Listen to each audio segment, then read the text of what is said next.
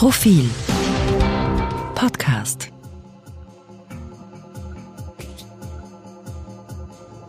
Es kommt ja immer darauf an, was man daraus macht. Und darum richtig eingesperrt sein mit unseren Role Models aus der Politik. Herzlich willkommen zur Profilsatire von Rainer Nikowitz. Sie trägt diese Woche den Titel Happy Lockdown. Vereinzelt wird jetzt doch leise Kritik an der Corona-Politik der Regierung und mancher mit ihr freundschaftlich verbundener Landeshauptleute geäußert. Das ist ein wenig ungerecht. Denn die Pandemie ist für Geimpfte ja tatsächlich vorbei. Äh, wenn man, wie Ihnen nun wirklich jeder Experte bestätigen wird, die Impfung nicht nur alle paar Monate auffrischt, sondern eben auch regelmäßig mit einem Lockdown kombiniert. Die Statistik beweist, Geimpfte die alleine zu Hause sitzen, tragen zum Infektionsgeschehen so gut wie nichts bei. Sie kommen nur zu 0,007 Prozent auf die Intensivstation. Größere Sicherheit kann man von einer gesundheitspolitischen Maßnahme eigentlich also nicht erwarten. Nun ist aber Dank bekanntlich keine politische Kategorie. Und das Publikum ist halt leider auch schon ein wenig verwöhnt und findet die mittlerweile turnusmäßige Vollbremsung des gesamtgesellschaftlichen wie wirtschaftlichen Lebens mitunter leicht lästig. Allerdings verkennt es dabei völlig die Chancen, die diesen Phasen des Innehaltens, des Atemholens innewohnen. Man kann nämlich auch sehr viel Gutes daraus ziehen, Hausarrest zu haben. Ja, das werden Ihnen nicht nur Menschen bestätigen, die durch die elektronische Fußfessel dem Gefängnis entgangen sind. Nein, es sind nicht zuletzt die Architekten des heimischen Corona-Wunders, die uns vorzeigen, wie man richtig und gewinnbringend lockdownt.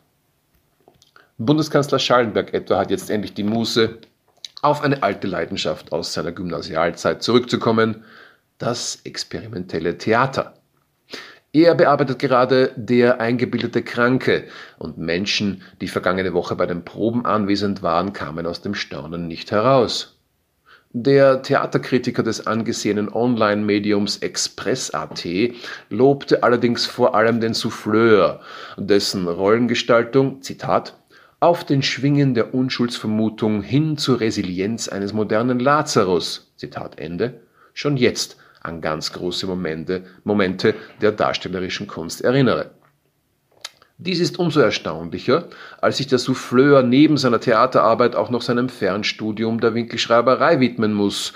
Und selbst für einen Sebastian Kurz hat ja der Tag nur 24 Stunden. Dass man auch richtig viel Spaß haben kann, wenn man den Klassiker Trivial Pursuit online über Landesgrenzen hinweg spielt, beweisen Thomas Stelzer und Wilfried Haslauer. Die beiden halten mittlerweile den Weltrekord für die längste Partie, haben sie die ihre doch schon, vor, doch schon im allerersten Lockdown vor eineinhalb Jahren begonnen. Es hat sich ein wahrhaft zäher Titanenkampf daraus entwickelt und es ist immer noch nicht absehbar, wer am Ende obsiegen wird. Fehlt doch beiden Kombatanten genau dasselbe Stück, zum Glück.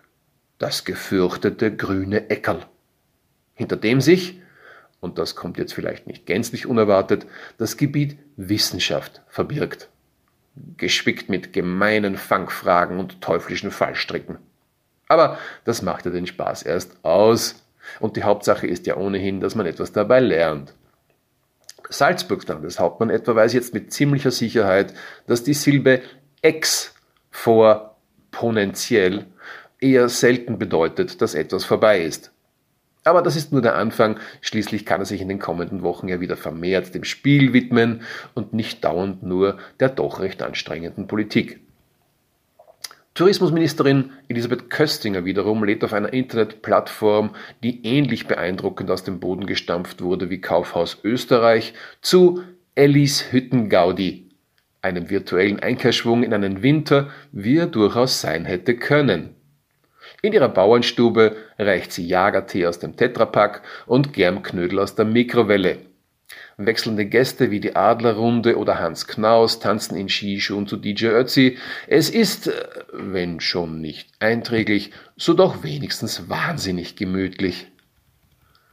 Gesundheitsminister Wolfgang Mückstein versucht sich jetzt einmal in der Pantomime ohne Publikum. Mit kennt er sie ja schon. Aber so ist die introspektive Erfahrung sicher noch intensiver. Parteifreund Werner Kogler hingegen widmet sich der Handarbeit, genauer gesagt dem schönen alten Handwerk des Webens. Die Personaldecke der Grünen, an der er arbeitet, wird immer dicker. Er hatte aber auch Hilfe. Äh, nicht nur von Mückstein, sondern auch schon von Rudolf Anschober, Ulrike Lunacek oder Birgit Hebein, das muss man fairerweise sagen. Und Herbert Kickel schließlich, dessen ebenso intellektuell aufrichtiger wie moralisch höchststehender Beitrag zum Gemeinwohl niemals wieder vergessen werden sollte, kann jetzt endlich sein Fernstudium der gesamten Heilkünste an der renommierten Universität von Tegucigalpa abschließen. Es gibt schließlich so viele Leute auf den Intensivstationen, die auf richtige Hilfe warten. Da kann einer wie Herbert doch nicht tatenlos zusehen.